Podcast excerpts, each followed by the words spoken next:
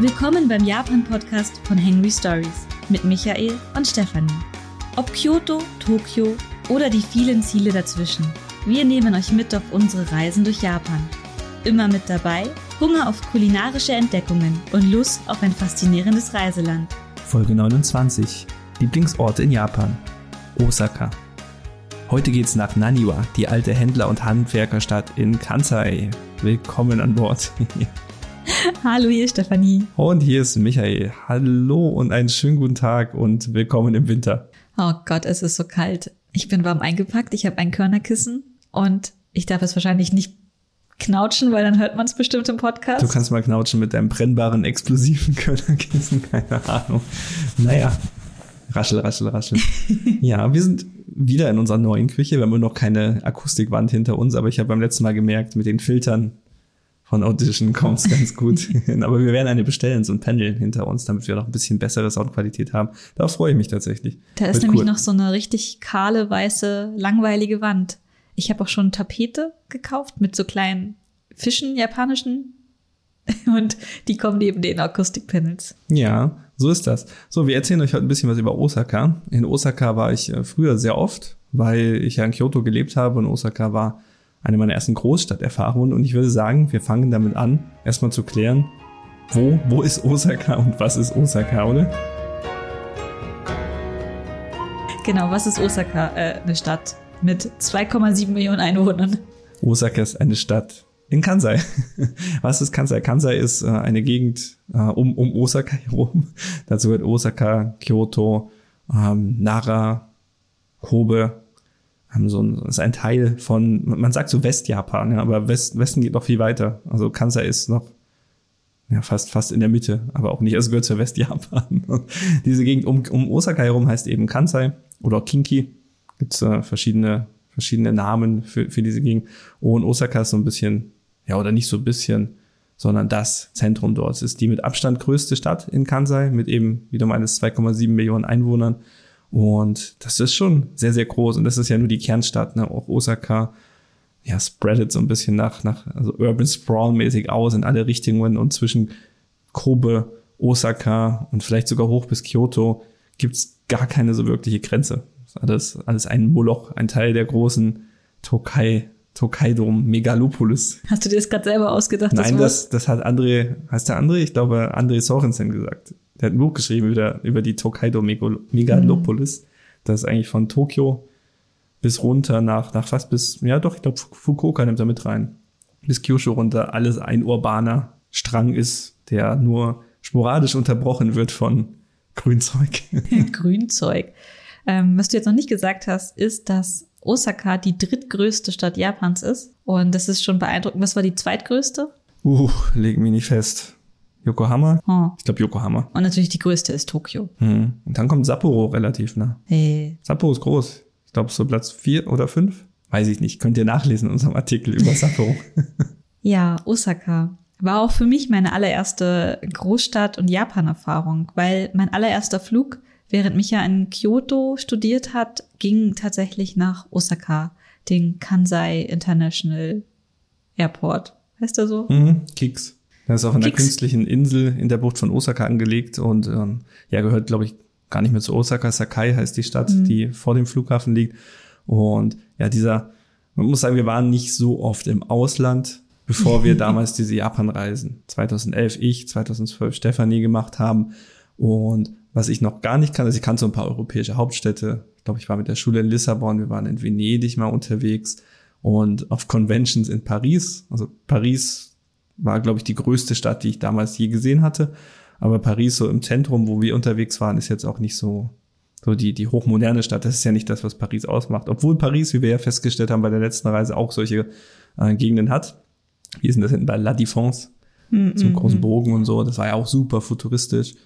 Und äh, damals ist man so rausgekommen aus dem Flughafen, ist übers Meer gefahren und dann ging dieser, dieser lange urbane Schlauch los der sich von Osaka bis rein nach Kyoto eigentlich komplett durchgezogen hat. Und man hat total verrückte Dinge gesehen. Also ich habe die Fotos noch auf der Festplatte, die habe ich vorhin gesichtet. Und ich habe so aus dem Zug geschaut, habe wahnsinnig hohe Häuser gesehen, also diese Wolkenkratzer-Geschichten. Das, das kannte ich gar nicht, null. Ihr müsst ja wissen, München ist so eine Ho Stadt, die Hochhäuser quasi reguliert. Wir dürfen hier keine Häuser haben, die höher als die, wie heißt die Frauenkirche? Mhm. Und das, deswegen haben wir sowas im Stadtzentrum gar nicht.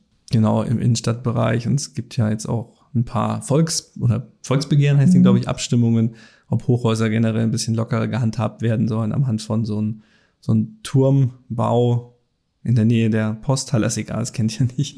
Wer aus München kommt, der weiß das, das ist ein langes Thema. Seit Aber jedenfalls ist einfach Osaka mit den Hochhäusern war einfach mega beeindruckend für uns, als mhm. wir das erste Mal dort angekommen sind. Genau, man fährt so mit dem Zug weiter, man ist ja immer überirdisch. Wir sind damals mit dem, beide mit dem Haruka Express gefahren, das ist ein Expresszug, der zwischen ähm, dem Flughafen Osaka, Kyoto bis hinter sogar zum Biwasee nach Maiba, da fährt er, glaube ich, äh, durchfährt was cool für mich war, weil mein Wohnheim in Yamashina war und es liegt zufällig auf der, auf der Strecke. Ich glaube, einmal am Tag hält er da oder zweimal.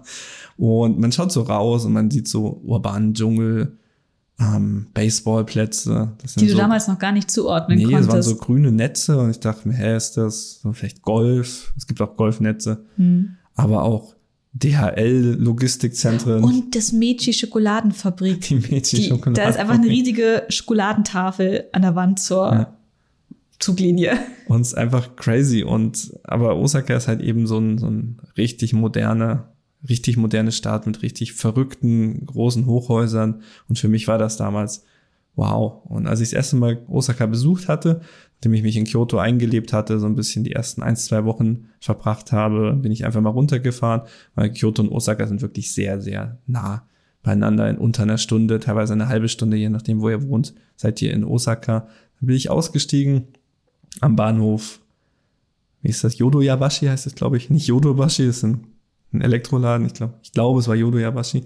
Und dann kommt man raus an so einem Flüsschen, weiß gar nicht welcher es ist, habe ich wieder vergessen.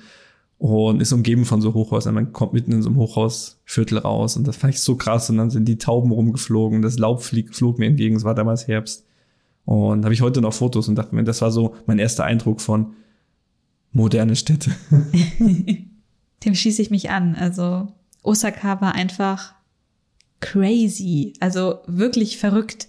Das war so wirklich das Japan, was eben Kyoto in meinen ersten Tagen, die ich in Japan verbracht habe, nicht ist. Kyoto ist natürlich so die ganze alte äh, Bausubstanz, die die Stadt noch hat, weil sie im Krieg nicht bombardiert wurde, im Gegensatz zu Osaka, die sehr stark bombardiert wurden im Zweiten Weltkrieg. Dafür wurde Kyoto vom Wirtschaftswunder bombardiert. Also so allzu viel ist da auch nicht mehr da, ne, muss man mhm. auch sagen. Aber die wirklich alten historischen Tempel, Schreine etc., ein paar Gebäude, die, die sind zumindest da, ja.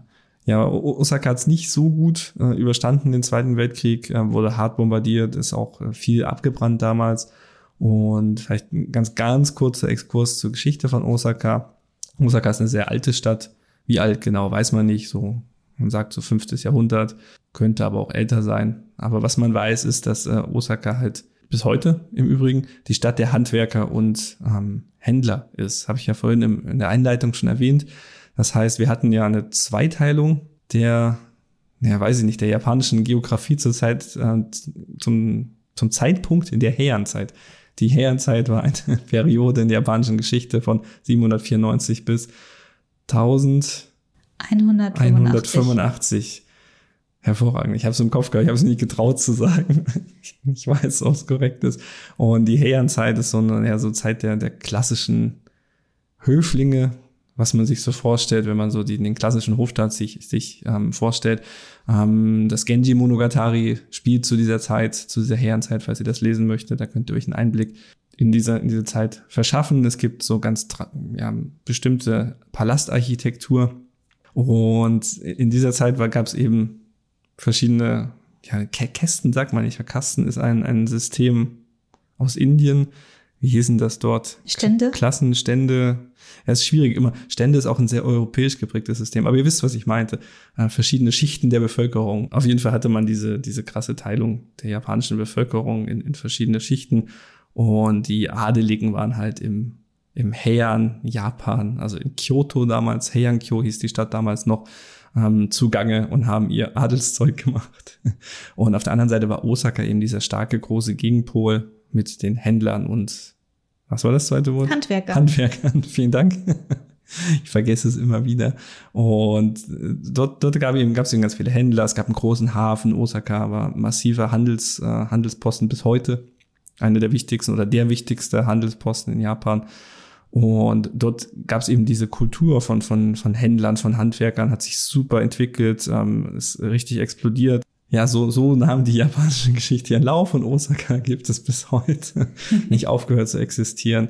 Wir haben viele wichtige Sachen in der japanischen Geschichte, die auch in Osaka passiert sind, so zum Beispiel die letzte Schlacht vor der Etablierung des Tokugawa-Shogunats. Wann war die denn? 1615? 1615. 1615, genau, wurde die, die Burg von Osaka zum letzten Mal belagert. Ähm, und dann schlussendlich sind die Verteidiger auch gefallen. Und das Tokugawa-Shogunat konnte, nachdem es 1603 schon gegründet wurde, 1615 siegreich ganz Japan für die nächsten, lass mich nicht lügen, 200 Jahre, 250 Jahre bis zur Meiji-Restauration 1868. und deswegen Osaka sehr, sehr wichtig und bis heute eine wahnsinnig wichtige Handelsstadt in Japan und wird auch durch diese ganzen Importe von, von verschiedenen Gütern, ähm, auch essbaren Gütern, die Yay. Küche Japans genannt. Genau, das ist für mich immer total super spannend, weil Osaka ist eine Stadt für Foodies, deswegen ja, fühle ich mich da auch irgendwie sehr wohl und auch in ganz vielen Rezepten, die ich bereits im Blog ähm, aufgeschrieben habe, mache ich mir auch gerne immer die Mühe zu gucken, wo kommen die Gerichte eigentlich her, wie ist die Geschichte dahinter und zum Beispiel bei Takoyaki, aber auch für Okonomiyaki, also gerade diese ganzen Mehlspeisen, ähm, ist Osaka die Herkunft, weil das ist natürlich der Hafen, wo zum allerersten Mal Mehl angekommen ist nach Japan. Zumindest in großen, großen Mengen. Und auch verfügbar wurde für ähm, die gesellschaftlichen Schichten, die eben nicht der Adel sind. Hm. Und Mehlspeisen aus Osaka wollen wir nicht missen. Definitiv nicht, weil, also ganz ehrlich, die haben doch heute auch sehr das Bild geprägt, was die Leute aus Japan essen wollen. Zum Beispiel, wir waren mit Freunden äh, in Tokio, die unbedingt Takoyaki essen wollten. Und es war irgendwie gar nicht so einfach, in Tokio ein Takoyaki-Geschäft zu finden, was Takoyaki verkauft. Total kurios, oder? Ja, es gibt sie schon. Wir haben auch, haben natürlich welche mhm. gefunden, nachdem wir ein bisschen gesucht haben, weil in Tokio gibt es mehr oder weniger alles irgendwo mhm. zu kaufen. Aber in Osaka sind sie ja dann jeder Straßenecke. Ja, ist schon genau, ein großer das, das Unterschied. kommst nicht drum rum. Mhm. Vorhin habe ich Naniwa gesagt. Naniwa ist der alte Name von Osaka findet man ganz häufig so ein bisschen in kulturellen Referenzen, aber auch in Animes. Der, wie heißt der? Rote, rote rasende Reiter aus Naniwa von Yowamushi Pedal. Nadoko Shokichi. Und er kommt natürlich aus Osaka. Kommt aus Osaka. Ist umgezogen, geht ja zur Schule in, in wo Chiba. ist Shiba? Chiba. Danke. Und ach ja, alles sehr gut. Und erinnere mich auch an aus Killer Kill, da hatten sie doch auch so ganz krasse Osaka-Anspielungen, oder? Ja, ja, ja. Das war ja auch, also da war Westjapan, Ostjapan, mhm. die Schulen, die gegeneinander gekämpft haben und die Einkammer des Osaka auch mit, mit, mit ihrem Dialekt. Der muss sagen, Osaka hat einen sehr, sehr starken Dialekt, einen sehr gefärbten Dialekt. Ähm, man mag sagen, das Bayerisch Japans, ich weiß es nicht. Und äh, der ist noch mal ein bisschen anders. Also dieser Kansai-Dialekt äh, ist so ein übergreifender Dialekt und der ist noch mal lokal gefärbt. Ähm, Kyoto hat einen anderen Dialekt als Osaka, haben zwar ähnliche Sachen äh, mit drin in diesem Dialekt, aber die können sich auch durchaus unterscheiden. Ich meine, das haben wir ja auch. Lokale Dialekte unterscheiden sich teilweise auf, auf Dorfebene, ja, wo andere Wörter benutzt werden. Ähm, aber das ist, ist nicht, nur, nicht nur Wörter, die da drin sind, sondern auch ganze grammatikalische Flexionen, die dann wirklich äh, so zum Rest Japans unterschiedlich ist. Das bekannteste ist dieses Hen. Ähm, Hen sagt man ist, ist eine Endung, eine Wortendung, die eine Verneinung darstellt, im Gegensatz zu Nai, also Wakaranai heißt das in Japanisch, im Hochjapanischen. Also das Tokio-Edo-Japanisch ist zum Hochjapanisch geworden, weil sie eben das Machtzentrum mhm. halt also sich dort befunden hat. Aber in, in Osaka sagt man nicht Wakaranai, da sagt man Wakarahen. Und das kann man auch flektieren in die Vergangenheit, Wakarahen Kata und so, und das ist total witzig. Und du kennst ja aus, aus Kyoto noch einige, einige Wörter wie, wie, wie vielen Dank, wo man sagt Okini. Okini.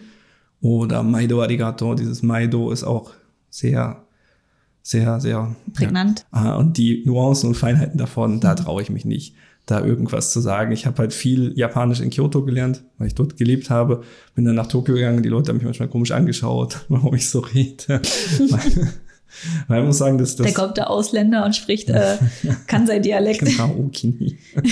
und dann kommt der, ähm, ja, es ist auch nicht schlimm. Also man wird dann schon verstanden, aber vielleicht ein bisschen belächelt. Das kann durchaus schon vorkommen. Ja, man, man, man merkt das, merkt das manchmal gar nicht so ganz. Na, und es gibt Leute, die können damit sehr, sehr gut spielen, können den Dialekt sehr gut dann an, anschalten oder wieder abschalten. Finde ich total spannend. Ich selber bin da nicht so gut darin, weil ich es teilweise gar nicht merke. Und irgendwann, ja. Ja, das ist ja dasselbe wie wenn ich hier in Bayern, also ich komme aus Norddeutschland und ich habe halt ganz meine ersten Jahre hier in München verbracht und sehr viele so plattdeutsche Begriffe, die bei uns auf dem Dorf einfach total normal sind, verwendet und mich haben die Leute hier in Bayern angeschaut, so was willst du? Hä? Verstehe ich gar nicht diese Wörter. Und für mich waren das völlig normale Wörter. Und jetzt fahre ich nach Hause und bringe halt bayerische Wörter mit, die sie bei uns oben nicht verstehen. Und du eignest dir halt die Wörter und die Spracheigenheiten an, mit denen du halt regelmäßig umgeben bist. Mhm, genau. ist auch sehr schön, dass es, ja, es gibt halt überall auf der Welt und ich finde es ziemlich cool, wenn man sich da so ein bisschen rein, rein spielen kann. Aber ja, wie gesagt, nicht unsere Spezialität. Erstmal in Klammern normales Japanisch. Ja, wie gesagt, normales Japanisch ist auch nur ein Dialekt, nämlich der aus Tokio. So schaut's aus. Aber zurück zur ähm, Stadt der Händler und Exportstandort äh, Japans. Ähm, 2025 findet in Osaka die Expo statt. Internationale Welt die, die Weltausstellung. Weltausstellung, ja. Die, die Weltausstellung. Die Weltausstellung, ja. Und da wollen wir hin. Da wollen wir hin, auf jeden Fall. Ähm, sie wird errichtet oder sie findet statt auf einer künstlichen Insel. Und in Japan gab es, in Osaka gab es schon mal eine Expo. Und die, da kennt ihr vielleicht noch, da gibt's so, so alte Hinterlassenschaften noch, so eine komische Figur mit Sonnengesicht und komischen Stacheln und lauter so Geschichten. Und es ist total wild und das ist schon, schon länger her. Ich weiß gar nicht, wann die war. Aber die nächste ist eben 2025, ist gar nicht mehr so lange hin. Mhm. Noch zwei Jahre. Oh Gott, das klingt wie übermorgen. Ja, klingt wie übermorgen. Und Wetterstein, ihr kennt das Konzept. Pavillons aus der ganzen Welt nehmen teil, präsentieren sich, stellen sich vor. Es kann cool sein, es kann auch total langweilig sein, je nachdem, ähm, was man da gerade erwischt. Aber ich fand das immer sehr nett. Ich war ein paar Mal auf Weltausstellungen. In Hannover war ich. Da waren wir mit der Schule tatsächlich. Ja, ich auch. Ja. Und ja, kann, kann wie gesagt ganz spannend sein. Ich glaube, Osaka wird sich viel Mühe geben, dass das ein cooles Event wird und mhm. deswegen würde ich es mir gerne anschauen. Ja. ja, wir haben ja schon 2020, als wir im März in Osaka zuletzt waren, da hatten die auch schon so äh, Werbetafeln für die Expo aufgestellt. Die Juni da? Mhm. Ja, die letzte Expo in Osaka war tatsächlich 1970. Da waren wir wenig überraschend nicht dabei. da habe ich noch nicht mal gelebt. genau, das ist der Punkt. Und spannend, dass die, die nächste Weltausstellung, die in Japan ist, dann wieder in Osaka stattfindet. Fand ich, fand ich ganz cool. Mhm. Und Osaka wird es natürlich auch nutzen, um sich der Welt zu präsentieren. Ne? Japan fährt langsam den Tourismus wieder an. Und ich denke, man kann jetzt schon sehen, dass die verschiedenen Regionen Japans quasi in einen Wettstreit gehen, um die Touristen, die ins Land kommen dürfen oder wollen oder können, um die abzugreifen. Das sieht man jetzt schon ganz deutlich. Aber apropos Tourismus. Also mein Eindruck ist, wenn man über Osaka spricht, dann ist es immer so ein unter ferner Liefen. Man hat natürlich sehr viele Touristen, die definitiv nach Tokio wollen. Und ja, klar, Tokio ist toll. Wir lieben Tokio, nachdem wir da auch das Jahr gelebt haben, noch umso mehr. Aber Osaka wirkt immer so wie so ein Stiefkind auf den äh, Reiseplänen, weil die Leute wollen nach Tokio, sie wollen nach Kyoto, was ja eigentlich fast direkt nebenan ist. Wenn sie nach Osaka fahren, dann ist das für die meisten Leute oft so ein Übernachtungsort, weil sie dort günstiger übernachten können als zum Beispiel in Kyoto oder in Nara. Und naja, und dann ist halt Osaka irgendwie so, da macht man halt mal so einen kleinen Tagesausflug, dann vielleicht noch in die Universal Studios und dann ist man auch schon wieder weg. Und dabei hat Osaka so viel mehr zu bieten hm. und ist so viel spannender, als nur für einen Tag dort Zeit zu, totzuschlagen. Ja, das stimmt. Es ist schon korrekt, dass Osaka ein super guter Hub ist, um Kansai zu entdecken. Man kommt von Osaka in wenigen Minuten, will ich fast sagen, äh, nach Nara. Oder sag mal halbe Stunde ne, über die Berge rüber, zack, bist du in Nara drüben. Man kommt in genauso wenig Zeit äh, nach, nach Kyoto rüber und man kommt in auch noch weniger Zeit wahrscheinlich nach Kobe rüber. Das heißt, man hat diesen gesamten, diese gesamte Region Kansai kann man von Osaka aus sehr, sehr gut erkunden. Und deswegen benutzen viele Leute halt Osaka so als Startpunkt, als Hub um wegzufahren. Mhm. Und das ist tatsächlich ein bisschen, ja, Verschwendung, weil Osaka selber hat wirklich wahnsinnig viel zu bieten. Und glaube, dass wenn die meisten an Osaka denken, denken sie an Craziness.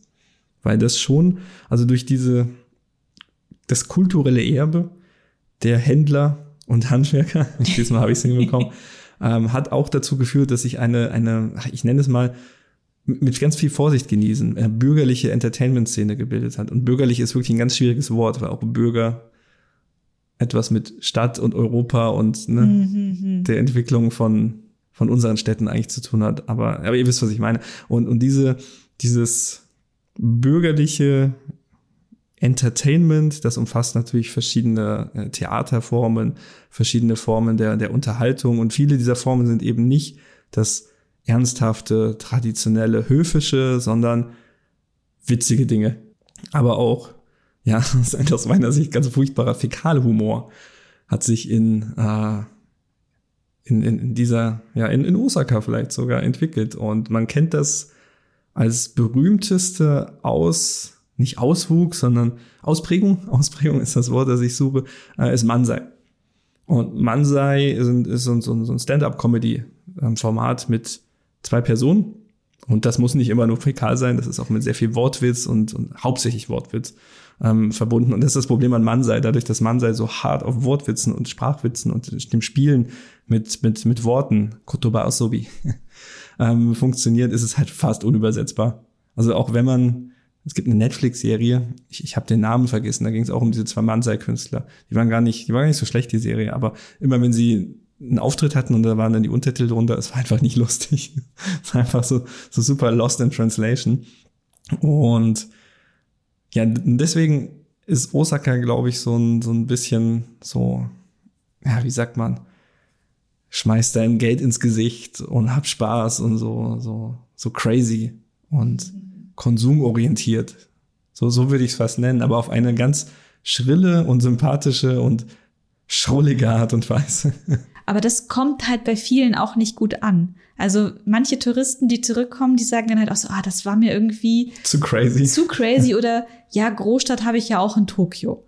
Und keine Ahnung. Ja, das stimmt schon, aber Großstadt in Tokio und Großstadt in Osaka meine ich mich aus dem Fenster lehnen mhm. zu, zu wollen dass das nicht das gleiche ist. Also Tokio ist eher so polished, Hochglanz, versucht möglichst hochpreisig, so Ginza, da krieg ich so mhm. Ginza-Vibes, sowas, wenn ich an, an Tokio denke. Und Osaka ist halt, keine Ahnung, Dotonbori, riesige Sushi-Stücke hängen in der Wand und, und, und Glikoman glitzert herum, also so, so wirklich crazy, crazy stuff und ist einfach aus meiner Sicht sympathisch. Man darf das aber nicht so, so so Face Value nehmen. Oh Gott, mir fehlen die deutschen Worte. Ja. Man darf das nicht so, so einfach so, ja, das ist halt so, sondern das hat eine, eine, eine Geschichte, eine, eine Kultur, die dahinter steckt. Und das macht es eigentlich sehr, sehr spannend, wenn man sich ein bisschen damit beschäftigt. Ich muss auch sagen, ich fand meistens auch, wenn wir halt so mit in Restaurants oder mit Leuten zu tun hatten, die waren irgendwie ein bisschen offener oder zumindest leichter zugänglich für Touristen. Aber in Tokio manchmal war auch so eine gewisse Zurückhaltung zu spüren. Zu spüren. Weiß ja, nicht, ob man das auf das sind natürlich Kyoto, so, so, Osaka, Tokio. Sind, sind so Klischees. Mentalität ist ein Wort, was ich versuche zu vermeiden, weil es eigentlich ja alles nur glatt bügelt und die Leute gleich macht, die nicht mhm. gleich sind. Aber es gibt schon so diese, die, das Verständnis davon und das ist vielleicht auch so ein selbstverstärkender Effekt. Mhm. Wenn man denkt, die Leute sind so, dann nimmt man sie auch so mhm. wahr, dass äh, Tokio eher so so, so formell Anzug tragen, Business und, und ja, Hochglanz wieder äh, ist, auch, auch, auch was das Essen und Restaurants und so angeht, obwohl es natürlich auch in Tokio Isakayas gibt, die sehr, ja, sehr, sehr herzerwärmend, sage ich mal, sind. Und dass in, in Osaka die Leute ja, flapsig, betrunken, redselig, äh, sitzen zusammen, trinken Bier ähm, und sind, sind nahbarer und ja, nicht, nicht ganz so, so abgehoben. Dieses Klischee gibt's schon. Ähm, ganz im Gegenteil dazu die Leute aus Kyoto, die die Nase immer nach oben tragen, die sehr hochnäsig sind, die arrogant sind und sich darauf was einbilden, dass sie aus Kyoto kommen. Das ist natürlich, ne, sind Klischees. Mhm. Und inwieweit die zutreffen, das muss jeder für sich selber ja herausfinden. Aber, aber ich habe auch das Gefühl, dass wenn ich in Osaka unterwegs bin oder einfach in einer Bar bin oder in einem Restaurant, die Leute offener, aufgeschlossener und weniger snobbisch sind. ich habe gerade überlegt, wo mich mal Leute so in Bars und Cafés angesprochen haben. Aber mir fällt einfach nur die alten Opas in Kyoto ein. Also kein Beitrag für den Podcast. Dann würde ich fast sagen, ähm, dass wir mal so überleiten über so ein paar Hotspots in Osaka, die man gesehen haben sollte. Ja, Hotspots, Hotspots. ich nehme auch einen Hotpot. Ähm, ich würde sagen, wir fangen an mit den Aussichten, oder? Weil wir, wir mögen Aussichten. Aussichten, Aussichten, Aussichten bin ich am cool. Start. Wir haben in Osaka eine ganze Menge Aussichten. Und die erste, die wir damals gesehen haben, die habe ich ähm, ja gefunden, weil da ein Weihnachtsmarkt drunter war. Und das ist das Umeda Sky Building. Das Umeda Sky Building ist ein total verrücktes Gebäude. Es sind eigentlich zwei ja, schmale Hochhäuser, die oben mit so einer Art Ring verbunden sind. Und auf dem Ring oben gibt es eine Aussichtsplattform. Die ist auch draußen in der Luft, man kann rausgehen. Das mag ich immer sehr besonders, gerade auch für Fotos, wenn man keine Scheibe dazwischen hat. Und das deutsche Konsulat in, in Osaka hat dort sein Büro. Deswegen ist da auch ein deutscher Weihnachtsmarkt drunter. Also vielleicht mutmaßlich. Dieses Jahr findet er leider nicht statt, habe ich schon gelesen auf Facebook. Mhm. Ja, wahrscheinlich die letzten zwei Jahre auch nicht. Ne? Mhm. Mal gucken, ob das organisatorisch vielleicht nicht überlebt hat. Das kann ja auch sein. Oder ob es Corona-Beschränkungen sind. Mal gucken. Aber der ist toll. Also das Umida Sky Building ist eine coole Aussicht. Definitiv. Das war auch eine der allerersten Aussichten, die ich je in Japan gemacht habe mit Micha zusammen. Und es ist schon ziemlich nice. Also du bist schon relativ hoch, aber auch immer noch so, dass man noch genug sehen kann. Hm, was man vom Umida Sky Building sieht, sind zwei verrückte Gebäude. Also die haben für mich auch so diese Craziness von Osaka so ein bisschen äh, symbolisiert. Das eine ist äh, ein Haus, wo eine Autobahn durchgeht. Also es ist einfach so ein, ein Turm, sieht aus wie ein, ja, wie so eine Dose. Und oben sind Büros und unten geht eine Autobahn durch. Das und das ist das Osaka Gate Tower Building. Genau, und das ist total verrückt. Ich habe auch gleich Fotos gemacht damals, damals noch ohne Zoom-Objektiv. das war nicht so nah rangekommen. Das war halt auch schon prägend, dieses, dieses Haus mit der ba ja. Autobahn. Und direkt daneben ein Hotel mit einer Kirche so im 20. Stock. Und die war da einfach drin, als wäre sie wie ein Raumschiff reingecrashed. In, in die Fassade. Und Hotel Monterey oder so heißt mhm. das. Das war auch total crazy. Und das sind halt diese Wedding Chapels. Also du hast da im 20. Stock eines Hotels einfach eine Kirche, die da so herumhängt. Also es ist keine echte Kirche, das ist eine Nachbildung einer Kirche, weil viele Hotels in Japan bieten an so European-Style Hochzeiten und da bauen die quasi so das Kircheninnenleben total ohne die, also ohne Kreuze, ohne solche Geschichten. Die ja, oder halt, auch mit Kreuzen. Das ja. nehmen die schon mit. Ja, die nehmen irgendwie alles mit, aber es sind keine richtigen Kirchen. Und da gibt's auch keine kirchliche Trauung oder so. Da ist einfach nur jemand, der die Leute halt ja, traut, ist auch überhaupt nicht bindendrechtlich. Nee, der, der, spielt halt einfach als ein Schauspieler. Ja. Und ja, und dann hast du halt diese Wedding Chapels überall, aber diese ist halt irgendwie besonders crazy. ja, äh, kommt irgendwie auch nicht dran vorbei, wenn man durch Osaka läuft. Die nächste Aussicht, ähm, was haben wir da noch? Das Abe no Harukas? Ja, war bis 2022, also zur Aufnahme dieses Podcasts noch dieses Jahr, das höchste Gebäude Japans mit 300 Metern. Allerdings äh, Tokio hat nachgezogen und ein weiteres Toranomon Building in Tokio hat 325 Meter draufgesetzt. Mhm. Nichtsdestotrotz, also Abe Harukas fand ich super toll, auch eine, also es ist sehr modern, es ist ja relativ neu, der ganze Bau. Und die haben oben auch so eine Aussichtsplattform auf mehrere Ebenen verteilt, auch mit einem Café oben, sehr luftig, sehr offen alles. Ah, fand ich toll, hat mir gut gefallen. Mhm, und tatsächlich, ich finde es halt auch immer so schön, wenn man so bodentiefe äh, Fensterfronten hat, wo man rausschauen kann. Und wir waren auch im Januar da, glaube ich, also an einem Tag, wo es relativ gute Sicht hatte. Und war schon sehr nice. Also cooles Gebäude, coole Aussicht, sehr, sehr hoch. Eine weitere Aussicht ähm, direkt neben dem Omita Sky Building, da ist das Hab 5. Das ist ein Einkaufszentrum und dieses Einkaufszentrum, das erkennt ihr daran, dass es ein großes rotes Riesenrad auf dem Dach hat. Und ja, nicht auf dem Dach, das, das hängt ja da mitten, mitten zwischen ja. den Häusern, ne? Also es ist irgendwie total crazy. Also da sind wir wieder bei crazy. Und ähm, da sind wir auch irgendwann mal mitgefahren. Das war auch irgendwie total cool. Hat man auch eine ganz tolle Aussicht drauf. Die Stadt und so. Sehr, sehr nett. Und eine weitere coole Aussicht ähm, ist natürlich die Burg in Osaka. Das ist aber natürlich auch nochmal besonders eben nicht nur, weil es eine Aussicht ist, sondern wie viel drei, vier so, so Stockwerke hattest. Hm, ich glaube mehr. Also die Burg in Osaka ja. ist sehr, sehr groß. Mhm. Ähm, sie ist auch ein Nachbau. Also es ist kein original erhaltenes Gebäude, sondern ein Betonnachbau. Sie hat einen Fahrstuhl. Sie hat einen Fahrstuhl. Man sieht es, dass sie einen Fahrstuhl hat. Also man kann auch mit Einschränkungen relativ weit hochkommen. Mhm. Ich glaube nicht bis ins letzte Stockwerk, aber relativ weit hoch. Und es ist eine kleine Ausstellung drinne, die man sich anschauen kann. Und ganz oben hat man eben auch so, so einen Rundblick auf die Stadt. Und dadurch, dass der, der Park um die Burg ja eben nicht bebaut ist, sondern ein Park ist, äh, kann man relativ weit in alle Richtungen schauen und ist schon ziemlich cool. Aber besser als die Sicht vom, von der Burg auf die Stadt ist, wenn man auf die Burg schauen kann mit der Stadt. Und da war ich leider noch nicht. Das steht auf dem Plan jetzt im Januar für uns auch, weil ich da unbedingt rein möchte, weil der Micha kennt ein Museum. Das ist das Umeda Museum of History. Nicht Umeda, Osaka. Osaka, ach, Entschuldigung. Osaka Museum of History. Und von dort kann man auf das, auf die Burg schauen und im Hintergrund sieht man so verschiedene Hochhäuser aus Osaka. Hm, ja, die haben da, haben da so, so ein Treppenhaus ist das. So eine Art Treppenhaus mit einem großen Atrium, da kann man hoch und hat dann eben über ein großes Glasfenster die Burg direkt vor sich und im Hintergrund diese, ja, diese Business Towers, ein Geschäftsviertel da hinten. Ist nichts, nichts Besonderes, aber hat er diesen tollen Kontrast von alter Burg, also vermeintlich alter Burg, sie ist ja ein Neubau und Hochhäusern im Hintergrund. Haben wir auch ein Foto von. Ich glaube, das ist auch bei allen Osaka-Reiseführern immer verwendet. Ja, Standardbild, klar. Genau, das ist wieder dieses typische Bild mit Tradition und Moderne von ja, Japan. Was, was auch immer das bedeuten ja. Tradition und Moderne gibt's nur in Japan. Das hat kein anderes Land auf der Welt. Und Hier ist es Bayern, Bayern die, die machen doch hier, was hat das Lavada Söder immer? Um, ähm, Lederhosen und Laptops. ja, ja, das ist dasselbe. Also du hast diesen blöden Spruch, Tradition und Moderne hast du überall, egal wo du hinschaust. Und kannst nicht mehr hören, das macht mich wahnsinnig, Entschuldigung, Rent, Rent Ende.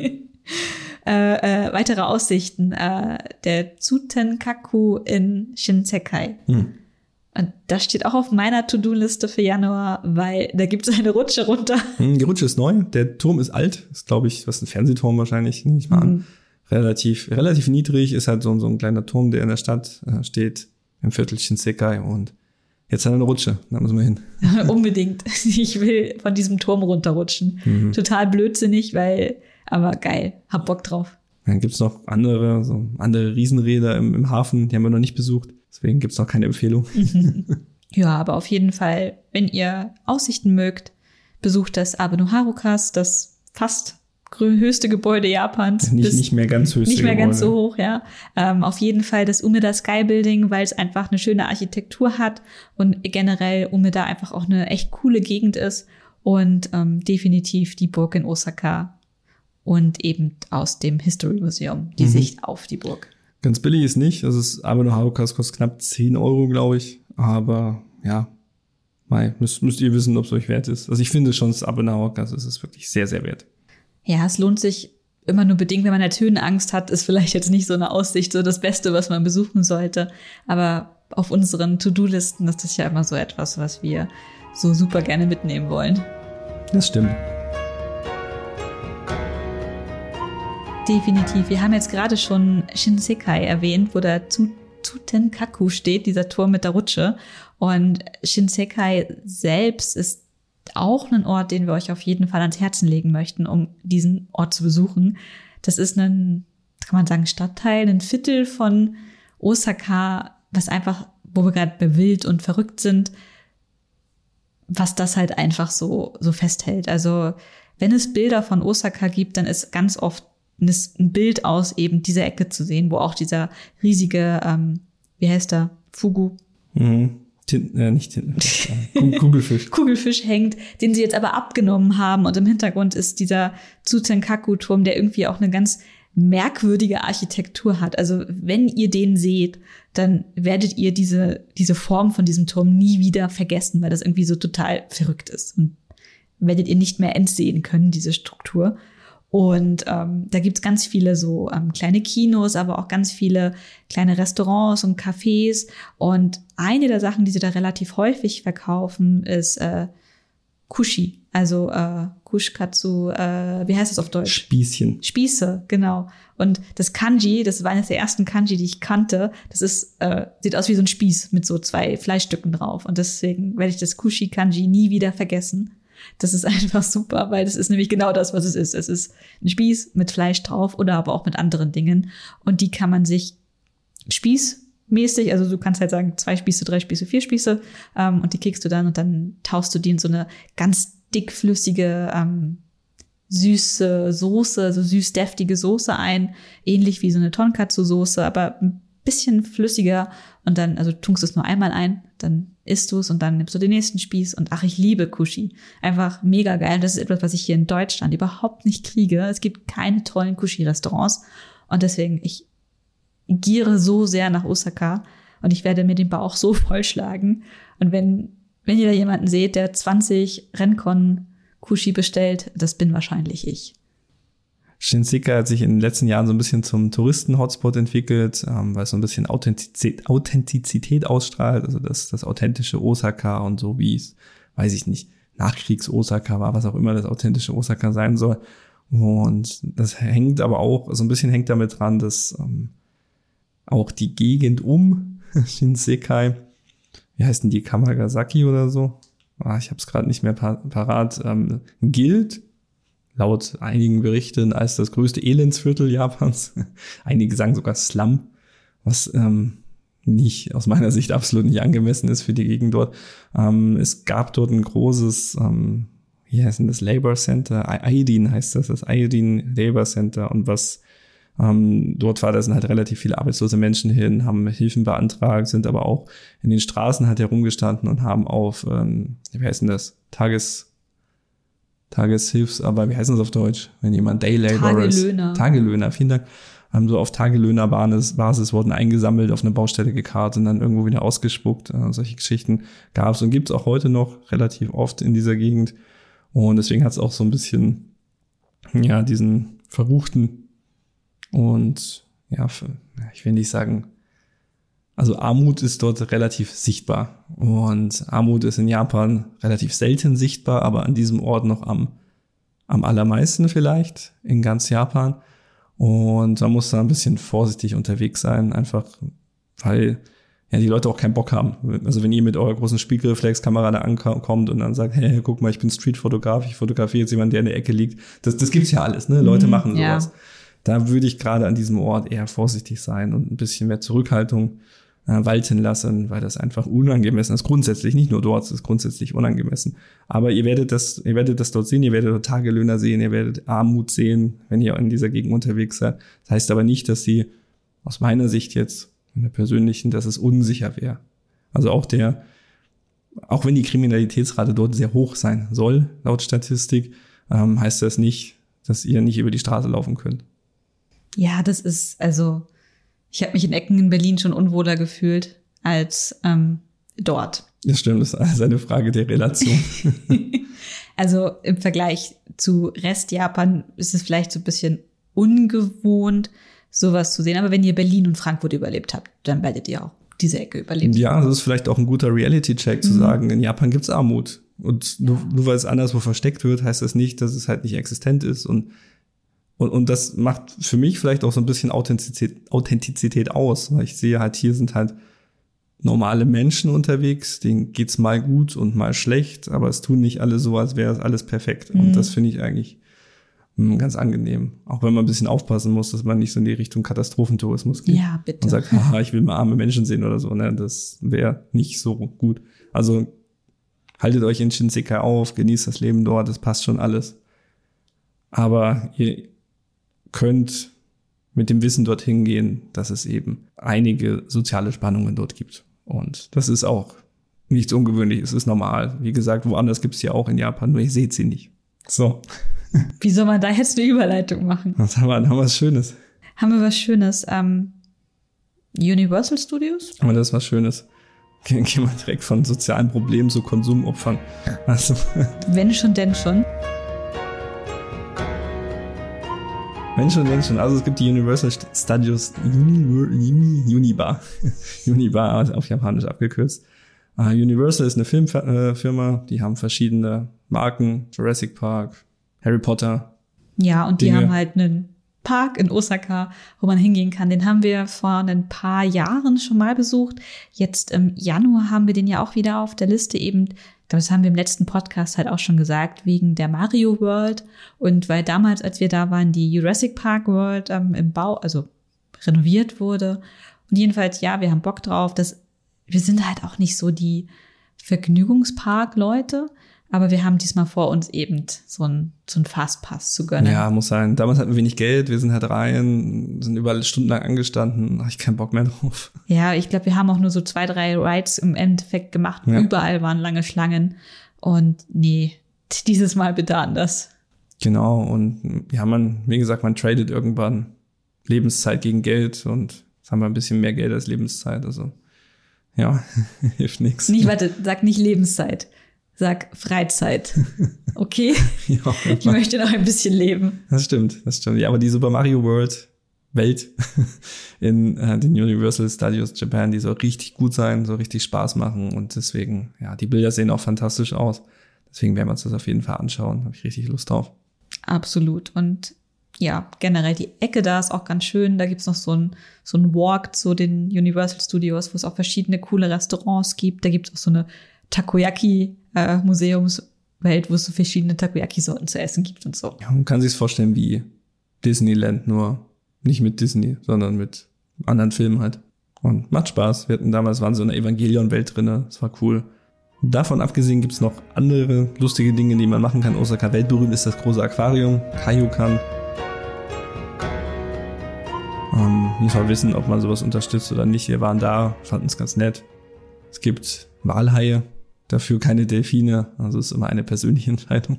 Haben wir schon doch, mal drüber doch, geredet? Es gibt Delfine. Es gibt Delfine. Ja. Oh nein, ja, dann ist vorbei. Dann ist vorbei. Ammer und Otter haben sie auch. Ähm, wirklich ein sehr schönes Aquarium. Also jetzt mal völlig unabhängig von, ob Delfine oder nicht oder Walhaie. Ähm, wer Probleme mit Tieren in Gefangenschaft hat, der sollte generell um solche Einrichtungen einen Bogen machen. Aber wir besuchen tatsächlich sehr gerne ähm, Aquarien. Und das Kaiokan ist wirklich beeindruckend. Wir waren ja auch auf Okinawa auf einem großen, in einem großen Museum und das Kaiokan spielt da schon auf jeden Fall in derselben Kategorie. Kai. Kai Yu. Kan. Kai Yu. Kan. Kai, Kai wie Umi. Was kann? Jedenfalls Kaiokan, warte, Kaiyukan kann ich auf jeden Fall sehr empfehlen und auch die ganze Gegend da im Hafen, wo das Aquarium ist, das ist, da gibt's auch dieses große, das nächste große Riesenrad, mit dem man fahren kann. Und die haben auch ähm, ein Einkaufszentrum nebenan, wo es auch sehr viele leckere Restaurants gibt, die, wo wir auch damals Omreis gegessen haben. Also ganz, ganz nett besucht es, auch wenn ihr dort seid. Hm, apropos Einkaufszentrum. Äh, es gibt in Japan etwas, das heißt, also es gibt, es gibt in Japan etwas, es gibt viele verschiedene Dinge. Es gibt ein, ein Ding, das heißt Shotengai. Shotengai sind äh, Einkaufsstraßen, die können, aber müssen nicht überdacht sein. Und in Osaka gibt es aber einige überdachte Einkaufsstraßen. Und die sind wirklich sehr, sehr lang. Und die sind so lang, dass sie die längsten Japan sind. Und gibt es zwei große an der Zahl. Und einmal die längste Einkaufsstraße Japans ist die, welche von den beiden war das? Tenjinbashi, ne? Tenjinbashi Suji. Die ist 2,6 Kilometer lang. Also ihr habt 2,6 Kilometer links und rechts Shops, oben ein Dach drüber, könnt auch im Regen euch da aufhalten und shoppen gehen, wenn das euer Ding ist. Ich fand das ziemlich cool. Ich lieb's auch, weil generell, also diese Shotengais in Japan, also das ist sehr, wie sehr eine eigene Welt für sich total. Also du kannst wirklich bei schlechtem Wetter dort da die Zeit vertreiben. Es ist kein klassisches Einkaufszentrum, äh, links und rechts sind eben die Geschäfte, wie Micha gesagt hat, manchmal sogar auf zwei, drei Ebenen, je nachdem, wie groß oder klein die Shops sind. Und es ist einfach, ich finde es einfach super inspirierend, da durchzulaufen. Und 2,6 Kilometer ist schon ordentlich. Hm, und das Coole ist, es ist halt kein Einkaufszentrum, weil man ist immer noch in einer Straße mit ganz vielen Abzweigungen und Nebenstraßen und hat mal große, mal kleine Häuser, mal größere, mal kleinere Läden und finde ich total spannend. Und ja, die Tenjinbashi, wie gesagt, ist die größte in ganz, oder die längste in ganz Japan. Und eine weitere große, die auch in, in Osaka ist und die wahrscheinlich noch berühmter ist, ist die, wie heißt die, Shinsaibashi?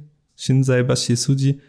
Die ist auch einfach eine Einkaufsstraße. Da gibt's halt andere Geschäfte. Die ist weniger lang, auch überdacht. aber ich glaube sogar noch belebter, noch beliebter als die Tenjinbashi und die führt dann zur Dotonbori. Dotonbori, ganz, ganz wichtig, wer Osaka besuchen möchte, das ist auch wahrscheinlich neben dem neben der Burg mit den Hochhäusern im Hintergrund das zweitberühmteste Bild. Äh, der Kanal Dotonbori und dann links und rechts ähm, blinkende, ja, Reklametafeln, ein, wie heißt das, ein, ein, ein Riesenrad in einem O-Form von, vom Donkey, dann der Glikoman, der da auf einer Reklametafel leuchtet. Das ist Dotonbori. Und auch ah, auf dem Kanal sind dann auch noch Schiffe, die ja noch blinken. Hm, das ist einfach, einfach so, so peak crazy, würde ich jetzt sagen. Ähm, wirklich überall wird ihr zugeschwallt von, von Lautsprechern, von Lichtern, LEDs, die herumblinken und euch Dinge verkaufen möchten. Und diese, diese Lichter reflektieren sich im Kanal und es ist leuchtet alles, vor allem am Abend, vor allem nachts mhm. ist äh, die Dotonbori besonders spannend. Und Dotonbori ist in dem Fall, wie gesagt, schon der Kanal, aber ist auch gleichbedeutend mit, mit der Straße, die da parallel über den Kanal und dann parallel zum Kanal entlang geht. Und ein paar von euch werden es kennen, weil die Dotonbori auch ja, Spielort war in den Yakuza-Spielen.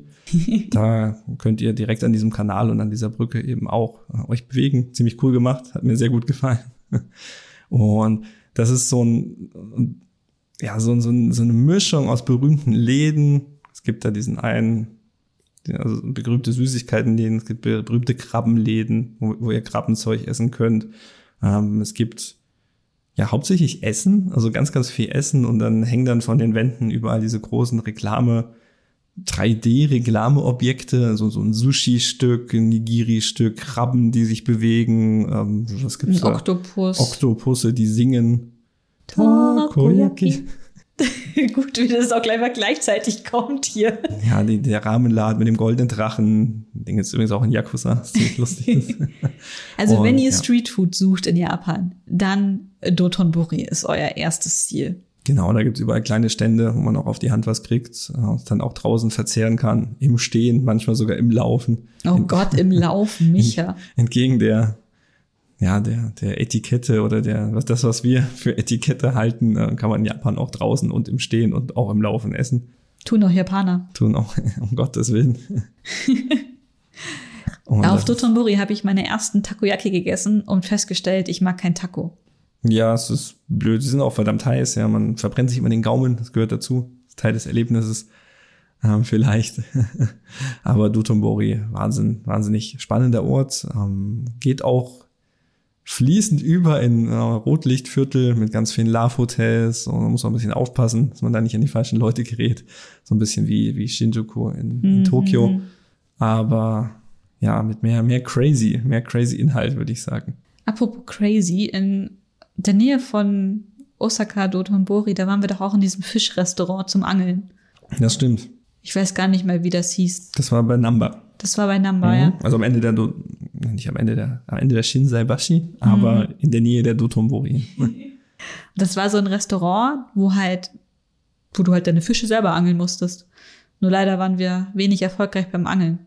Ja, und das tat ja. mir so leid, weil wenn du halt so doof bist zum Angeln, so wie wir, dann wollen sie, dass man so einen Haken halt quasi ins Wasser die Fische rausholt. Also quasi Haken in Fischhaut und dann einfach ziehen und dann müssen sie nicht schlucken und ich weiß nicht, schlucken ist ja auch nicht besser. Nee, ich wollte gerade sagen. Ja, am Ende werden sie gegessen. Es war sehr lecker, aber es war schon irgendwie ja, unangenehm, irgendwie unangenehm. sein Tier selber jagen zu müssen, bevor man es essen kann. Ja, ich wollte es halt nicht aufspießen. Ja, da, ja wird eh getötet, aber. Ja, es ist schwierig. Ja, ja nee, es war unangenehm irgendwie. Mhm. Und man kann auch noch ganz viel mehr shoppen. Also wie gesagt, die Dotonburg ist in der Nähe von Namba, da endet auch diese Einkaufsstraße, die Shinsaibashi in dem Fall. Und parallel dazu gibt's noch eine große Straße, hieß sie nicht Midosuchi, so wie die U-Bahn-Linie. Da gibt's so ein paar edlere Shops und man kann ganz viel einkaufen. In Namba gibt's große Einkaufszentren, einen großen Bahnhof. Und hinter Namba, das ist für uns ganz spannend gewesen. Dendentown. Dendentown. Dendentown ist wie wie Akihabara oder das Akihabara Osakas. Es ist nur deutlich komprimierter und kleiner, aber es gibt halt auch einen großen Melon Books. Äh, all die Läden, die man in Akihabara hat, findet man noch irgendwie dort. Und ähm, ich finde es halt irgendwie auch da noch coolere Schnäppchen zu machen. Also Akihabara hat sich in den letzten zehn Jahren für mich gefühlt sehr stark gewandelt. Also es wirkt halt alles mehr so mainstreamig. Also du hast super viel Dragon Ball, One Piece. Also nicht mehr so die Sachen, die ich halt geil, nerdy finde, sondern irgendwie die halt die Masse, die irgendwie mit Manga, Anime irgendwas am Hut hat, doch irgendwie sich für begeistern kann. Und ich weiß nicht, ich bin halt nicht so der große Dragon Ball Fan. One Piece konnte ich auch nie was abgewinnen. Aber das ist das, was mich jetzt in Akihabara an jeder Ecke anlacht. Und in Dendan Town habe ich halt so das Gefühl, dass da noch so ein bisschen mehr Diversität herrscht. Und ja, in Dendan Town waren Micha und ich auch das allererste Mal in einem Maid-Café. Ja, und, und auch das, das einzige. Und gerade sagen, was bedeutet das das erste Mal, wenn wir nur einmal waren? ja, nee, ja. War ein nettes Erlebnis. War auch unangenehm. Auch, war auch unangenehm. aber reicht dann auch, ne? Mhm. Ähm, ja, äh, Fun Fact, denn ist äh, das Zeichen für Elektrizität. Und Akihabara wird ja auch Electrical Town genannt, weil es da ja auch diese ganzen Hobby, Hobby-Sachen zu kaufen gibt und Kabel und all möglichen anderen Scheiß. Ähm, früher mehr als heute. Und auch Denden Town bezieht sich eben auf diese elektronischen Teile und so, ja, Freizeit und Hobby im, im mhm. Prinzip. Und Denden, Elektro, Elektro. ja, haben so ein bisschen die, dieselben Ursprünge, diese beiden Sachen. Aber ich finde auch Denden Town noch ein bisschen charmanter, sympathischer, noch nicht so, ja, muss sagen, Akihabara ist halt schon hart internationalisiert. Ne? Dann schaut die Sangoku aus jeder Ecke an, weil das ist das, was die Ausländer kaufen wollen. Mhm. Und die kaufen es ja auch. Also was willst du machen? Ich, würde es auch, ich auch verkaufen, wenn jeder das kauft.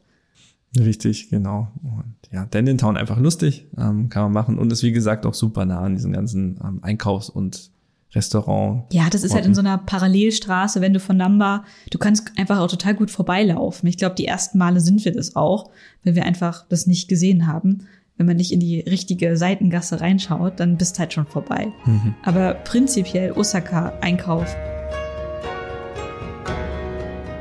Eines der, der Viertel, wo man halt auch oft mit das hat, wo auch sehr viele Bahnlinien zusammenlaufen, ist in Umeda selbst. Das haben wir jetzt ja schon mit dem Umeda Sky Building kurz erwähnt oder auch mit dem Hab 5. Da ist auch ähm, super viele Department Stores, die da halt sind. Also ich glaube von Hankyu, das ist so eine Bahnbetreiberfirma. Ja, Hankyu ist der Flagship Store da. Ja. Hm. Und da gibt es einen Rilakuma Store. Und diesen Rilakuma Store, ich kauft da jedes Mal etwas, wenn wir in Osaka sind. Und jedes Mal suchen wir den wieder, weil Umeda einfach so ein Labyrinth ist, unterirdisch, auf verschiedenen Ebenen. Ich check's einfach nicht. Also wir waren jetzt wirklich oft da. Jeder, jeder sagt Shinjuku oder Shibuya Bahnhof geht gar nicht. Aber hey, wart ihr schon mal in Umeda? Das geht gar nicht. Ja, es ist, ist verrückt und auch die Karten sind völlig völlig ja, un unlesbar aus meiner Sicht. Also ich kenne mich echt gut aus in Umedan. Ich war da echt oft, aber ich finde diesen Laden nie auf Anhieb. Nee. Nie. Ist unmöglich. Keine Chance. Aber es ist trotzdem irgendwie lustig und gehört dann auch irgendwie dazu. Ja, und ich check einfach nicht, wie es immer wieder passieren kann, weil du, du denkst, ah, ich weiß genau, dass wir müssen jetzt da lang und dann da und dann stehst du plötzlich in der Sackgasse und kommst gar nicht mehr weiter. Hm. Ohne Mist. Ja, in Umeda gibt es auch ein Restaurant, wo wir sehr gern sind, der Tsuruhashi Fugetsu, das ist eine Kette. Und da gibt es hauptsächlich Okonomiyaki. Und das Schöne am Tsuruhashi Fugetsu in Umeda ist, die sind relativ weit oben in diesen Hankyu Department Stores, ähm, in so einer Restaurantstraße, möchte ich es fast nennen. Mhm. Also bei vielen Department Stores in Japan hast du ganz oben, die obersten zwei Stockwerke immer recht Restaurants. Und dort ist man relativ weit oben und hat auch sehr schöne Fensterplätze, wenn man Glück hat. Wenn man Pech hat, sitzt man innen und kann über, über Umeda, also über die Stadt schauen. Auch schöne Aussicht und schönes Essen. Machen wir eigentlich fast jedes Mal, wenn wir in Osaka sind, dann landen wir im Fugetsu, weil eben durch die Anmeldung in Umeda mit den verschiedenen Bahnlinien kommt man da halt auch abends immer gut weg. Weil wir übernachten halt in Kyoto, wenn wir in der Gegend sind mhm. und nicht in Osaka. Genau. So von den Dingen, die man in Osaka noch machen kann, so erlebnismäßig, hatten wir schon ein paar erwähnt. Also die Burg Osaka hatten wir schon. Die lohnt sich mit Sicherheit, wenn man da mal reinschaut. Ähm, das Cup-Nudel-Museum haben wir, glaube ich, noch nicht erwähnt.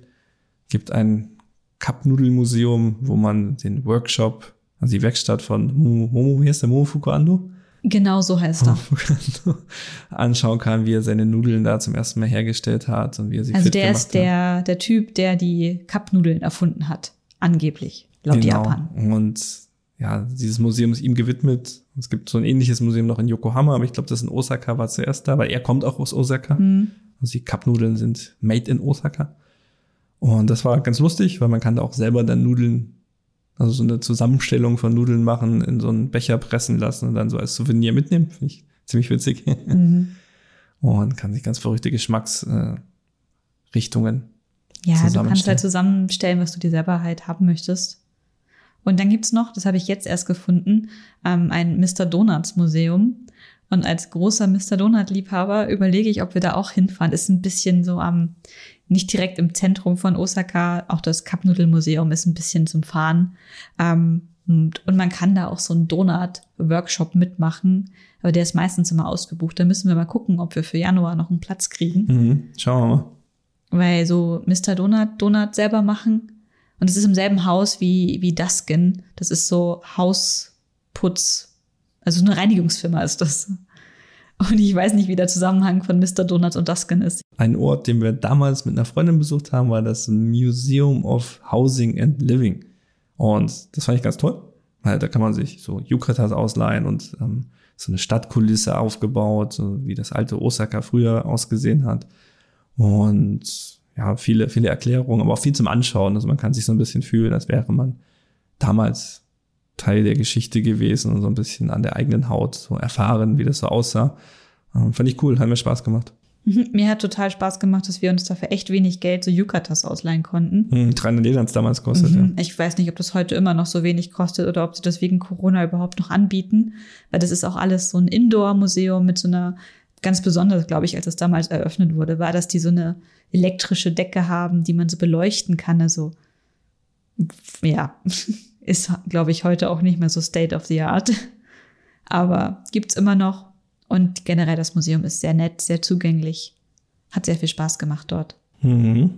Ja, vielleicht als letztes Segment heute, wenn wir nach Osaka kommen, was müssen wir essen? Alles. All, alles. Also so Osaka schreit ja Okonomiyaki, ne? Mhm. Und zwar Osaka-Style Okonomiyaki. Ohne Nudeln. Ohne Nudeln. nicht, dass es relevant wäre, aber. Ess überhaupt nicht gerne Okonomiyaki mit Nudeln. Ich will keine Nudeln in meinem Okonomiyaki. Geht nicht. Will ich nicht. Weg damit. Und dann haben wir auf jeden Fall Takoyaki, wo ich mal reinbeißen werde. Die magst du ja auch nicht. Ja, weil da Taco drin ist. Die, die, die ganzen kleinen Saugnäpfe, die sich in meinem Mund festsaugen. Nein, nein, nein, nein. Mhm. Brauche ich nicht. Was fällt dir noch ein, was man essen Ja, hier sollte? meine zehn Kushi mit Renkon. Hm, die, die werde ich genau. alle alleine essen. Koshi auf jeden Fall. Ähm, dann ist natürlich auch Fisch, frischer Fisch hm. in Osaka. Ist auch angesagt. Also Sushi kann man auch essen gehen. Vielleicht gehen wir da mal. Und ich habe noch ein paar nette Cafés auf meiner To-Do-Liste für Osaka. Aber sonst sind wir, glaube ich, ja, vollgepackt mit Plänen. Mhm. Und viel wird sich wahrscheinlich auch spontan ergeben. Dann schauen wir mal, ob wir vielleicht noch Facetten von Osaka entdecken, die wir noch nicht kennen. Ja, also es gibt noch einiges zu sehen. Also wir haben zwar schon sehr viel Zeit in Osaka verbracht, aber auch immer nur so als Tagesausflüge. Und ja, also irgendwie immer nur so zum Essen und mal hier zum Shoppen, weil es halt eben einfach eine gute Ecke ist, um Geld irgendwo zu lassen oder um gut zu essen. Aber es gibt noch so ein paar Dinge, die auf der Liste abgehackt werden müssen, die wir besuchen sollten. Mhm. Und da gibt es definitiv ein kleines Update im Januar, wenn wir wieder da sind. Ja, sehr cool. Das wäre unsere Folge zu Osaka, würde ich jetzt mal abschließen, weil der Zettel ist leer. Der Zettel ist leer. Aha. Also gebt Osaka auf jeden Fall eine Chance, besucht es, habt Spaß, lasst euch drauf ein, lasst es auf euch wirken und genießt es einfach. Ja, es ist eine tolle Stadt. Ähm, man kann da wirklich viel erleben, nicht, nicht abschrecken lassen von den Unkenrufen. Gut. Was ist im Blog passiert? Überraschenderweise eine ganze Menge wir haben neue Artikel geschrieben. Und zwar ohne Ende, weil wir eine Urlaubswoche hatten. Und deswegen, der Micha hatte eine Urlaubswoche. ich hatte eine Urlaubswoche. Wir haben ein paar ja, Artikel geschrieben. Einige beziehen sich auf aktuelle News. So haben wir gehört, dass gegebenenfalls wieder über die Helmpflicht in Japan auf dem Fahrrad diskutiert wurde. Ähm, Spoiler-Alarm, so ist es nicht. Also es wird keine Helmpflicht geben. Aber es gibt ein paar Änderungen in der Straßenverkehrsordnung, die sich unter anderem auch mit dem Tragen von Helmen beschäftigen. Wenn ihr Lust habt, lest mal rein. Ansonsten habe ich gemerkt, der Yen-Kurs ist fantastisch. Das ist sehr gut. Es wird uns bei unserer Reise sehr unterstützen. Können wir uns mehr leisten. Und habe auch über den Yen-Kurs einen Artikel geschrieben. So viel sind Yen in Euro wert. Wenn euch das interessiert, mal ein Gefühl dafür bekommen möchtet, schaut mal da rein. Und dann habe ich Wagyu gegessen. ich habe auch Wagyu gegessen. Ja, und dann habe ich einen Artikel über Wagyu geschrieben, weil ich gemerkt habe, dass ganz viele Leute nicht wissen, was ist eigentlich Wagyu, wo ist der Unterschied zwischen Probefleisch und Wagyu. Ist das dasselbe? Ja, nein, vielleicht. Also die Antwort ist nein, es ist nicht dasselbe. Und ja, ich glaube, es gibt Wagyu aus Deutschland, auch wenn der japanische Staat was anderes behauptet. Aber auch, warum das so ist, warum diese Frage sich überhaupt stellt, könnt ihr in diesem Artikel lesen. Dann ein Artikel von Stephanie über Japan Travel Apps. Wup, wup. Genau, weil ähm, der Artikel ist schon seit 2016 im Blog und seit 2016, es hat sich eine ganze Menge getan auf dem App-Markt und ich habe jetzt mal das ganze Ding grundlegend überarbeitet. Eigentlich alles habe ich rausgeschmissen und neu geschrieben. Ähm, eigentlich ist nur noch die URL die gleiche. Warte, nicht mal die, weil das Datum drin steht, wenn ich es update und dann automatisch weitergeleitet wird. Ich lüge. Der Artikel ist so von Grund auf neu geschrieben. Und da sind so ein paar Tipps von Apps drinne, die ich auf jeden Fall euch ans Herz legen werde, wenn ihr nach Japan reist. Und schaut doch mal rein. Ja, die werden wir auch erstmal ausprobieren, weil viele Dinge weggefallen sind, die wir früher genutzt haben. Und jetzt werden wir quasi Live-Test im Januar machen, ob das, was wir uns da rausgesucht haben, auch in der Realität besteht. Ich glaube schon. Ja, einige davon kennen wir ja auch schon. Genau. Dann gab es ein Rezept. Oyakodon. Ah, Oyakodon, ja, ich habe gekocht. Also ich koche schon öfters, aber nicht alles wird als neues Rezept im Blog ver verwurstelt. Ähm, wenn ihr Katsudon oder Gyudon mögt, ähm, Oyakodon wird euch sicherlich auch munden. Das ist einfach ein Donburi, also eine Reisschüssel mit, ähm, wie heißt es, Ei und Hähnchen in einer Dashi-Brühe angereicht. Und das ist einfach super lecker, mega einfach zu machen. Also in der Zeit, in der der Reis kocht, habt ihr den Rest auch vorbereitet und dann habt ihr ganz schnell richtig geiles Essen. Hm, und Oyako heißt Mutter, Kind oder Elternkind. Elternkind, Reisschale, weil Huhn und Ei. Das ist schon ein bisschen makaber, oder? ja, ich habe noch einen Artikel geschrieben über Shinkansen, weil ich einfach Bock hatte, über Züge zu schreiben, weil ich ganz viele Bilder von Zügen habe und irgendwie ist es dann der Shinkansen geworden, weil ich mich nochmal damit beschäftigt habe, wie man Fahrräder transportiert und wie die Gepäckreservierung, die jetzt ja seit zwei Jahren fast schon existiert. Ähm, ja, ich wollte jetzt für unseren kommenden Urlaub nochmal alles prüfen und dann dachte ich mir, oh, schreib's das mal zusammen und dann ist dieser Shinkansen-Artikel entstanden, wo ich in der Recherche, ich habe lange nichts mehr drüber gelesen, über den neuen Magnetschwebe, Maglev, ähm, wie heißt der, Chuo, Shinkansen, Linia Shinkansen, hat so viele Namen, ist unglaublich. Ähm, also die neue Magnetschwebebahn, ähm, die gerade ja, wo der Bau gerade pausiert ist, weil in, wo war das? Shizuoka, wo das Ding neun Kilometer quasi die Präfektur schrammt. Ähm, die wollen keinen Tunnel zulassen unter einem Fluss, und weil dieser Fluss dann den Wasserpegel wird gesenkt und dann ist Katastrophe und Ökologie und jetzt ist gar nicht so sicher, wie geht's weiter mit diesem ganzen Projekt und mal schauen, sehr spannend. Ansonsten werde ich mich freuen, 2000 27 so ursprünglich geplant, mit dem Ding mal zu fahren, aber ähm, die japanischen Medien berichten schon, unter keinen Umständen werden sie dieses Datum halten können. Also vielleicht hat Japan nun auch sein BER. Mal gucken. Wir wissen es nicht. Und wir haben einen Kalender gemacht. Er ist endlich fertig. Er steht jetzt zum Verkauf. Yay!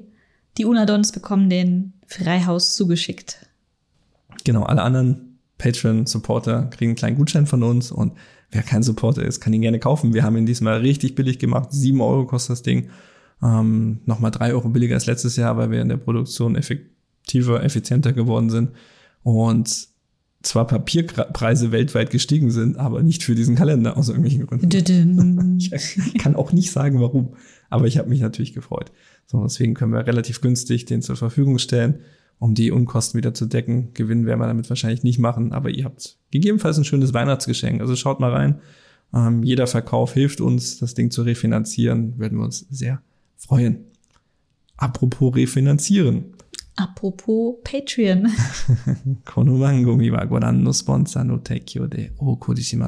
Also wir wurden natürlich wieder unterstützt von unseren Patrons, unseren Gönnern, Gönnerinnen und Gönnern. Und es werden echt immer ja, äh, gut, es wäre nicht immer mehr, das wäre jetzt gelogen, aber es bleiben gleichbleibend Leute dabei, die uns wirklich gut unterstützen. Und das hilft uns total weiter, weil wir mit unserem Server ja auch einige Kosten jetzt haben, die jetzt wieder zum Jahresende anfallen werden. Und ich mich sehr freue, wenn wir das dann von diesem Geld mitfinanzieren können. Und unsere UnterstützerInnen sind Alex. Also ich vorlesen? Ja, ich kann sie ja nicht lesen. Du hast keine Liste. Da war ich so voll im Flow schon. Alex, Anne, Ben, Frank, Jennifer, Johannes, Klaus, Markus, Martin, Roman, Till, Tobias A., Tobias E. und Sido. Herzlichen Dank. Danke, danke, danke, danke. Auch vielen Dank an alle anderen Unterstützer auf Patreon. Vorgelesen werden nur die Unadons. Wir bedanken uns bei allen, die uns monetär unterstützen, mhm. aber auch alle, die mit Likes und Kommentaren, weil das ist die Währung im Internet, unsere ja, Reichweite steigern und zeigen, dass das, was wir machen, irgendwie gesehen wird. Das ist einfach. Recognize me, ja. Senpai. Übrigens für die Unadons, wenn ihr einen anderen Namen aufgerufen haben wollt, dann schreibt uns einfach. Ne? Also genau. Ihr könnt doch den vollen Namen haben oder ein Nickname, wenn euch was nicht passt. Da sind wir, das gehört zum Service dazu. wir sind flexibel. das ist Teil des, Teil des Deals. Genau, dann vielen, vielen Dank fürs Anhören dieser Podcast-Episode. Meinst du, wir schaffen noch einen vom Jahreswechsel, bevor wir rüberfliegen? Ich glaube schon. Okay, dann Folge 30. Eine geht noch. Ansonsten, apropos Jahreswechsel, ja. wir haben ja alte Folgen noch, wo wir zum Beispiel über Weihnachten und Silvester in Japan reden. Ja, genau. Ähm, vielleicht, wenn ihr es noch nicht gehört habt, hört mal da rein. Das ist ganz spannend. Das ist jetzt auch ja, thematisch saisonal relevant. und ich denke, Schaut wir, euch wir auf jeden noch, Fall Toshkosh Soba. Toshkosh Soba. Musst du mir mitten in den Satz reinreden? Ja, genau, muss ich, weil Tosh, ihr alle Toshikoshi Soba essen müsst, Silvester. Rezept, oder? Ja. Kriegen wir hin. Jetzt darfst du deinen Satz beenden. Jetzt habe ich vergessen, was ich sagen wollte, aber ist auch gar nicht so wild. Ähm, haltet die Ohren steif, macht euer Ding, keine Ahnung. Wir hören uns. Tschüss. Tschüss.